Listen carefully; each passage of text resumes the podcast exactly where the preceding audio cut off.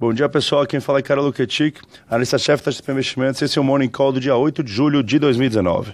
Os mercados internacionais iniciam a semana em queda. O impulso inicial após a trégua comercial entre os Estados Unidos e a China, duas semanas atrás, está dando lugar à cautela. Mas nessa semana recomeçam em Beijing as conversas entre ambos os países e se tivermos qualquer avanço no tema, deveria ser bem recebido pelos mercados. Além da incerteza em relação à guerra comercial, o Irã também disse que voltará a enriquecer urânio além do nível permitido sobre o acordo nuclear que assinou em 2015. Isso eleva a percepção de risco geopolítico e também pesa nos mercados nesta manhã de segunda-feira.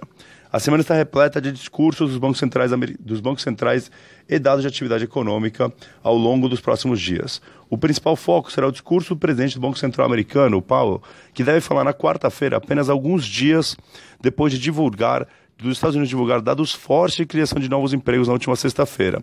Lembrando que esses dados fortes de criação de novos empregos fez com que o mercado questionasse a necessidade e ou o tamanho dos potenciais cortes adiantes de juros nos Estados Unidos.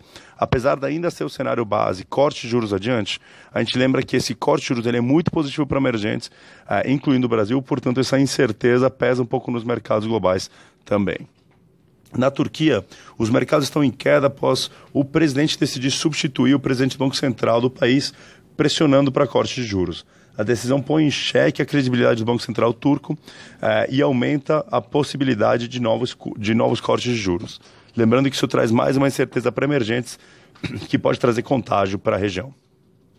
Volta, vindo para o Brasil, em meio a uma semana mais curta devido ao feriado em São Paulo, o foco está todo voltado para a votação no primeiro turno na, no plenário da Câmara da reforma da Previdência, com discussões esperadas para serem iniciadas na, na terça-feira, ou seja, amanhã.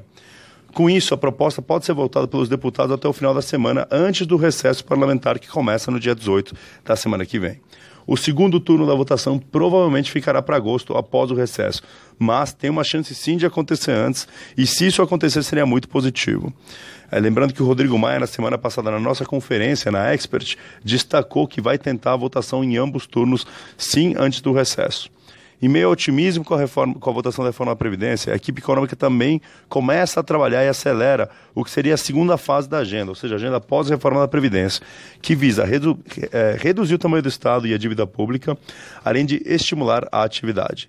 Segundo o valor econômico, as iniciativas abrangem medidas estruturais como a reforma tributária, a aceleração de privatizações e a redução de custos do gás.